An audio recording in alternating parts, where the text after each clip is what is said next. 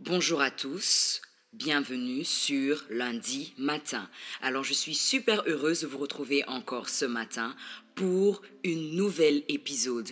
Alors la fois dernière, nous avons parlé des liens d'âme. Si tu n'as pas encore écouté cet épisode-là, vas-y vite écouter parce que c'est toute une série que je vais commencer par rapport à la sexualité et c'est très important que tu puisses euh, commencer dès la première épisode. D'ailleurs, nous avons eu une très bonne euh, réunion des femmes le week-end dernier où nous avons abordé énormément de sujets.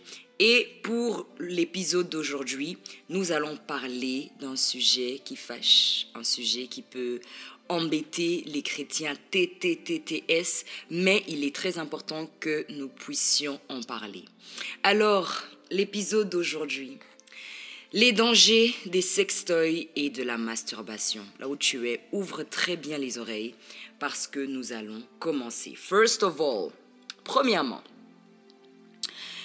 c'est quoi un sextoy pour les personnes qui ne savent pas? C'est un accessoire destiné à accroître le plaisir sexuel. Donc c'est comme un petit jouet qui fait des bruits bizarres ou peut-être pas et qui te permet de te satisfaire toi-même en tant que femme. Pour les personnes qui ne savent pas ce qui veut dire la masturbation, excitation manuelle des organes génitaux externes dans le but de provoquer un plaisir, ou encore excitation manuelle de ses propres organes génitaux.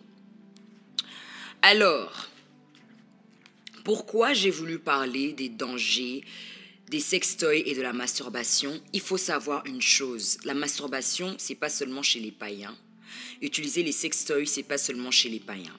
Il y a des femmes, même mariées, qui se masturbent encore et qui utilisent des sextoys. Et il y a des femmes encore chrétiennes, mariées ou célibataires, qui utilisent les sextoys et qui se masturbent. Mais il faut savoir que derrière ces petits plaisirs se cache un énorme danger.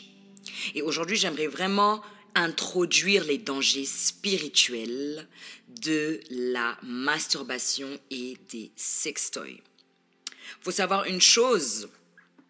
Lorsque tu es en train de te faire plaisir par un sextoy ou encore tes doigts, si ce n'est pas un film pornographique que tu regardes, ou une photo que tu regardes, ou peu importe l'image qui passe devant toi sur l'écran, toi-même tu as une pensée. Tu penses à une personne, tu penses à un homme ou tu penses à une femme parce qu'il existe des femmes qui pensent à d'autres femmes pendant qu'elles se masturbent et ça c'est pas forcément euh, et ça c'est pas uniquement pardon chez les chrétiens. J'aimerais bien préciser pour que vous puissiez savoir que ce n'est pas parce que tu es chrétien que tu es à l'abri. Il faut continuer à prier, il faut continuer à fermer les portes pour ne pas tomber dans ce genre de tentation. Alors je continue. Donc, tu commences à penser à une personne, tu commences à penser à une femme ou à un homme, mais dans ta tête alors, cela veut dire que tu es en train de faire l'amour avec cette personne. Selon toi, pendant que tu es en train de te faire plaisir, tu as également des orgasmes et tu as tout en plaisir, etc., etc., pendant que tu penses à la personne. Mais ma question est la suivante. Qui te dit que c'est avec cette personne que tu es en train de faire l'amour? Parce que tu ne la vois pas. Alors avec qui fais-tu l'amour? Tu fais l'amour avec un démon que toi, tu ne vois pas. Mais lui, il te voit. Et c'est ça qui ouvre les portes aux femmes et aux maris de nuit. Donc tu fais l'amour avec un esprit démoniaque. Et c'est pour ça, des fois, tu peux avoir des rêves répétitifs où on te fait l'amour, on te fait l'amour, on te fait l'amour. C'est devenu même ton style de vie où tu as tout le temps ce genre de rêve et ça peut aller de personne en personne. Ce n'est pas avec ces gens-là avec qui tu as des rapports sexuels dans tes rêves. C'est avec des esprits démoniaques, les hommes et les femmes de nuit qui viennent t'embêter la nuit. Le deuxième danger n'est pas forcément spirituel. Et là, je suis en train d'introduire. Je vais euh, aller beaucoup plus en profondeur dans les prochains épisodes. Alors, je vous invite vraiment à rester connecté dans cette nouvelle série. Le deuxième danger est que lorsque déjà en tant que femme ou même en tant qu'homme, tu arrives à te faire plaisir toi-même, tu auras du mal à pouvoir même avoir des bons rapports sexuels avec ton partenaire. Pourquoi? Premièrement parce que le danger spirituel est déjà, euh, est déjà là. Donc il y a déjà un mari de nuit ou une femme de nuit qui est là.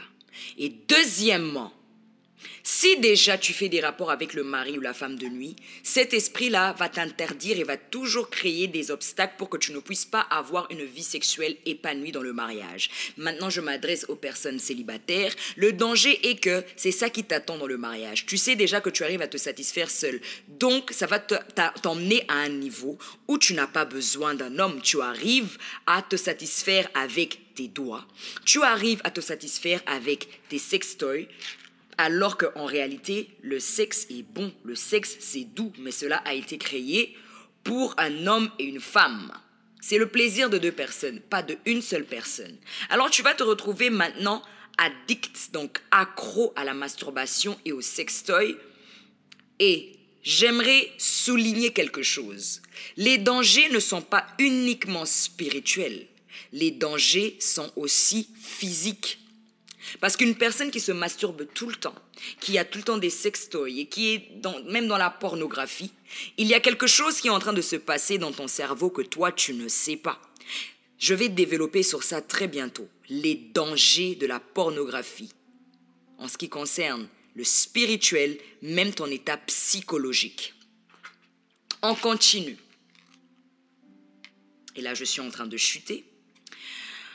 Comme aujourd'hui, je voulais vraiment être bref et juste introduire, pour vaincre la masturbation, tu dois apprendre à te connaître. Quels sont tes points faibles? À partir de quel moment, en tant que femme ou en tant qu'homme, tu as l'envie de te toucher et de te masturber?